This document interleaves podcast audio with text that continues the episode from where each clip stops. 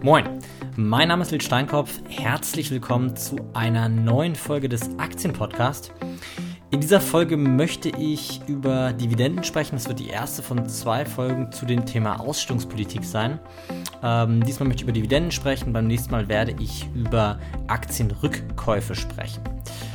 Ähm, um in das Thema ein bisschen einzusteigen, vielleicht eine kurze Einleitung. Was bedeutet Ausschüttungspolitik? Was, ähm, was bedeutet das Thema im Allgemeinen? Ähm, prinzipiell ist es so, dass gute Unternehmen in der Regel mehr Geld verdienen sollten, als sie investieren müssen, um ihre Wettbewerbsfähigkeit zu halten. Also Unternehmen sollten nicht nur Geld verdienen, sondern auch nach Investition sollte da noch ähm, Geld überbleiben. Und im Idealfall hat das Geld, äh, hat das Unternehmen ausreichend Möglichkeiten, sein verdientes Kapital zu reinvestieren, also innerhalb des Unternehmens zu reinvestieren.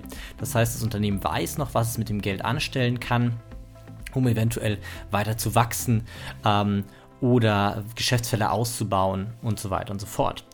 Ähm, ist das aber nicht der Fall. Das kann nämlich sein, dass das Unternehmen einfach an seine Sättigungsgrenze gekommen ist, merkt, sie wissen nicht mehr, was sie mit dem Geld machen sollen, ähm, sie können nicht mehr Geschäftsfälle ausbauen, äh, haben keine Idee mehr, äh, weiter zu investieren in ihr Unternehmen. Dann gibt es die Möglichkeit, ähm, das, den, den, den überschüssigen Cashflow anderweitig zu verwenden. Also das verdiente Geld, ähm, das nicht genutzt werden kann, andersweitig zu verwenden und dann kann man zum Beispiel anfangen, Kredite zu tilgen. Das wäre immer in der Regel das Erste, was man macht. Man fängt an, Kredite zu tilgen und dadurch eventuell auch seine, seine ähm, Eigenkapitalrendite ähm, zu verbessern oder überhaupt seine Gesamtrendite zu verbessern. Das muss nicht sein, kann aber sein, dass das dadurch passiert. Ähm, es gibt die Möglichkeit, Übernahmen durchzuführen. Das heißt, man sammelt irgendwie Cash an und merkt, okay, vielleicht ist es klug, einfach einen Konkurrenten zu kaufen. Äh, wir schaffen es nicht, aus dem Natürlichen zu wachsen, aber was ist, wenn wir unseren größten Konkurrenten oder einen unserer Konkurrenten übernehmen, die vielleicht in einem Markt stark sind, in dem wir nicht stark sind? Das heißt, man könnte das Geld nutzen, äh, darüber zu wachsen, dass man Zukäufe tätigt. Ähm, wenn aber auch das beides nicht möglich ist, dann gibt es noch die Möglichkeit, dass man Cash-Reserven aufbaut, was ja auch erstmal verständlich ist. Man sagt, okay, ein bisschen Cash, ein bisschen Liquidität als Unternehmen zu haben, ist auch nicht verkehrt. Also fängt man Cash-Reserven aufzubauen ähm, als Sicherheit oder eventuell für spätere Zukäufe ähm, oder aber auch für spätere Investitionen. Und man sagt, okay, nee, jetzt wissen wir noch nicht, was wir mit dem Geld machen können, aber in zwei Jahren, da, ähm, da ergibt sich ein gutes Geschäftsfeld, da ähm, ist unsere, unsere Forschungs- und Entwicklungsabteilung so weit, dass sie, ähm, dass wir ein neues Produkt schaffen können und wissen, wo wir das Geld investieren können. Das heißt, wir bauen einfach Cash-Reserven auf, die wir vielleicht äh, zu anderen Zwecken nutzen können.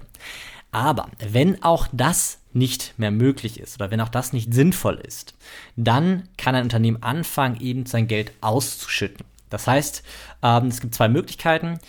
Entweder per Dividende das Ganze auszuschütten oder eine indirekte Ausschüttung über Aktienrückkäufe. Ich möchte heute über das Thema äh, Dividenden sprechen. Beim nächsten Mal werde ich über das Thema Aktienrückkäufe sprechen. Ähm, wenn wir über Dividenden sprechen, müssen wir aber einen Schritt äh, zurückgehen. Ich habe beim letzten Mal über Bilanzen gesprochen und ähm, ich möchte an dieser Stelle noch einmal darauf hinweisen, ähm, dass es einen gravierenden Unterschied zwischen einem Cashflow und Gewinn gibt. Ähm, in der doppelten Buchführung ist es so, dass Cashflow ein Mittelzufluss oder Abfluss ist. Also ein Cashflow kann positiv oder negativ sein, kann Mittelzufluss bedeutet, ähm, es fließen mehr liquide Mittel in uns Unternehmen als abfließen. Ein negativer Cashflow bedeutet, es fließt mehr Kapital ab, als ins Unternehmen kommt. Jetzt ist das nicht gleichzusetzen mit Gewinnen, weil ähm, am besten ist das am Beispiel der Abschreibung ähm, zu erklären. Wenn wir eine Maschine für 10 Millionen Euro kaufen, dann ist der Kapitalabfluss direkt im ersten Jahr, also in diesem Jahr, 10 Millionen Euro. Weil wir kaufen die Maschine, das Geld fließt weg. Von unserem Konto weg und die Maschine kommt rein. Aber äh, von der Buchhaltung her sagt jetzt, ähm, ist es jetzt so, dass wir natürlich eigentlich nur etwas getauscht haben. Wir haben nämlich Bargeld gegen eine Maschine getauscht. Das heißt, wir haben keinen Verlust gemacht. Wir haben, das Geld hat nur einen anderen Zustand. Der Zustand ist jetzt statt Bargeld oder Cash auf dem Konto ähm, eine Maschine. So, und jetzt kann man aber sagen, gut, die Maschine hat ein bisschen an Wert verloren. Das heißt, wir haben im ersten Jahr auch eine Abschreibung und diese Abschreibung beträgt äh, meinetwegen äh, 2 Millionen Euro. Das heißt, der Aufwand, der Verlust oder der, der Verlust, der von dieser Transaktion einhergeht, beträgt 2 Millionen Euro. Ähm, der Zahlungsmittelabfluss aber 10 Millionen Euro. Das heißt, wir haben hier eine Differenz von 8 Millionen Euro. Zahlungsmittelabfluss ist nicht gleich äh, Gewinn oder Verlust. So, und im Jahr 2, 3, 4 und 5 ähm, können wir die Maschine dann weiter abschreiben und schreiben dann ähm, jedes Jahr weitere 2 Millionen ab und haben im Prinzip ähm, weitere 2 Millionen Verlust in Anführungsstrichen, die aber mit keinerlei äh, Zahlungsmittelabfluss einhergehen. Das Geld ist ja schon abgeflossen im ersten Jahr. Ähm, wir haben aber einen Aufwand von 2 Millionen. So, das heißt, wir haben hier eine Trennung von, von Kapitalmittel oder Kapitalfluss zwischen Cashflow und Gewinn. Und das liegt eben an der doppelten Buchführung, daran, wie die doppelte, doppelte Buchführung funktioniert. Und ähm, in der doppelten Buchführung werden eben Vermögenswerte aufgelistet und diese Vermögenswerte bekommen ähm, oder werden getrennt von Zahlungsmittelströmen betrachtet.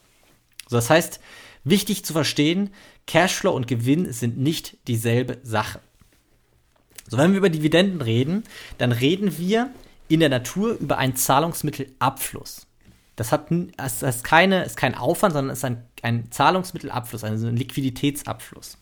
Und die Dividende als solche, erstmal um zu erklären, was die Dividende ist, Dividende als solche ist eine Möglichkeit der Gewinnausschüttung neben der, den Aktienrückkäufen, das ist auch eine Art der Gewinnausschüttung, ähm, in der in der Regel ähm, ist es so, dass in regelmäßigen Abständen Dividenden gezahlt werden. Das ist im Prinzip eine Zahlung, eine, eine Geldzahlung ähm, an die Aktieneigentümer. Das heißt, wenn man im Besitz einer Aktie ist und das Unternehmen beschließt, eine Dividende zu zahlen, dann hat man eben dieses Anrecht auf die Dividende und bekommt einen Geldbetrag von dem Unternehmen gezahlt. Und in der Regel ist das so, ähm, dass das in regelmäßigen Abständen passiert. Das heißt, äh, jährlich, halbjährig, jährlich, quartalsweise oder sogar in Extremfällen monatlich. Ähm, das äh, sieht man vor allem bei, bei Immobilien, geschlossenen Immobilienfonds in Staaten. Die, die, da gibt es äh, spezielle Konstrukte, wo das steuerlich sinnvoll ist, das monatlich auszuschütten. Ähm, in der Regel in Deutschland sehen wir eine jährliche Ausschüttung. Ähm, in Deutschland wird eine Hauptversammlung gehalten. Nach der Hauptversammlung wird dann beschlossen, äh, wie hoch die Dividende sein soll, die gezahlt wird. Und dann wird in der Regel nach der Hauptversammlung die Dividende ausgeschüttet. In den USA kann das auch schon mal äh, quartalsweise oder halbjährig sein. Ähm, ist, ist von Fall zu Fall unterschiedlich. Da gibt es auch keine, keine gesetzliche Regelung, wie das sein muss. Das kann das Unternehmen selbst entscheiden. Wenn wir über Dividenden sprechen, dann müssen wir verstehen, wie die Natur der Dividende ist. Also was, was passiert, wenn eine Dividende ausgeschüttet wird. Ich habe es eben schon mal angesprochen. Das ist vor allem dann sinnvoll, wenn das Unternehmen nicht mehr weiß, was es mit diesem Geld ähm, sonst Sinnvolles tun kann. Das heißt, wenn wir in einem Wachstumsunternehmen unterwegs sind, und ich glaube mittlerweile ist schon relativ deutlich durchgekommen, dass ich ähm, ein großer Freund von Wachstumsunternehmen bin, wenn wir bei Wachstumsunternehmen äh, unterwegs sind, dann müssen wir verstehen, dass die ihre Gewinne in der Regel benötigen, um weiteres Wachstum zu finanzieren. Das heißt, die verdienen Geld, aber ähm, dieses verdiente Geld ist überhaupt nicht gleichzusetzen mit dem Cashflow, weil ähm, sie investieren mindestens genauso viel Geld ähm, wieder, um weiter zu wachsen. Das heißt, bei Wachstumsunternehmen wird man in der Regel auf eine Dividendenzahlung verzichten, trotz dass ein Gewinn vorhanden ist. Das heißt, Unternehmen erwirtschaften Gewinn, aber dieser Gewinn ist nicht in Form von Bargeld äh, wiederzufinden, sondern in Form von mehr Maschinen. Und mehr Maschinen sind eine andere Form von Wert und Gewinn ist im Prinzip ein Wertzuwachs im Unternehmen und ähm, jetzt aber nicht in, in Bargeld, sondern in Maschinen. Und Maschinen kann man schlecht ausschütten, weil dann kann man sie nicht mehr nutzen. Ähm, das heißt, da ist kein Geld, das ausgeschüttet werden kann. Man könnte jetzt höchstens ähm, eine Ausschüttung auf Schuld betreiben, was aber überhaupt nicht zu empfehlen ist. Das heißt, man könnte ähm, den Gewinn, den man als Unternehmen erwirtschaftet, den könnte man, also den Wert, der erwirtschaftet wurde, den könnte man als Sicherheit hinterlegen, sich von einem Fremdkapitalgeber Bargeld leihen, also Cash leihen und dieses Cash, diesen Cash dann ausschütten. Äh, ist aber auf jeden Fall aus meiner Sicht überhaupt nicht zu empfehlen. Das wäre aber die Möglichkeit, wenn man als Wachstumsunternehmen eine Dividende zahlen möchte und die aus dem natürlichen Cashflow nicht möglich ist. Ähm, wenn man hingegen langsam wachsende, etablierte Unternehmen oder aber auch Unternehmen sogar die gesättigten Märkten, wie zum Beispiel Telekommunik Telekommunikation oder, ähm, oder auch äh, äh, Energie, ähm, Versorgerwerte, sowas schaut, dann weisen die in der Regel relativ hohe Dividendenzahlungen aus. Im Telekommunikationssektor kann man eigentlich nur noch über, durch Übernahmen wachsen, ähm, so genauso wie in der Versorgerindustrie, in, in, in der Energieindustrie. Ähm, da macht es keinen Sinn, äh, dieses Geld in dem Unternehmen zu halten, beziehungsweise nur bedingt. Und deswegen findet man dort in der Regel hohe Dividendenzahlungen. Ich habe es eben schon mal angesprochen, Dividendenzahlungen sind eigenkapitalreduzierende Posten. Also da das bin ich eben ein bisschen übersprungen, deswegen komme ich da jetzt drauf zurück. Dividenden sind eigenkapitalreduzierende Posten. Was bedeutet das? Ähm, ich habe es in der letzten Folge besprochen, in der Bilanz, in, dem, in der Einführung in die Bilanz. Die, die Passivseite der Bilanz, da werden die Schulden des Unternehmens aufgelistet. Das Eigenkapital, das Fremdkapital. Das Eigenkapital ist die Schuld des Unternehmens an die Eigner. Wenn wir eine Dividende ausschütten, dann reduziert sich die Schuld des Unternehmens an die Eigner, nämlich um die Zahlung in Höhe der Dividende. Weil jetzt machen wir nämlich folgendes, wir zahlen im Prinzip einen Teil der Schuld an die Eigner aus. Das heißt, wir haben irgendwie 50 Millionen ähm, Eigenkapital und jetzt wird eine Dividende ausgeschüttet in Höhe von 5 Millionen, dann bleiben noch 45 Millionen Eigenkapital. Das heißt, die Eigenkapitalschuld wird reduziert.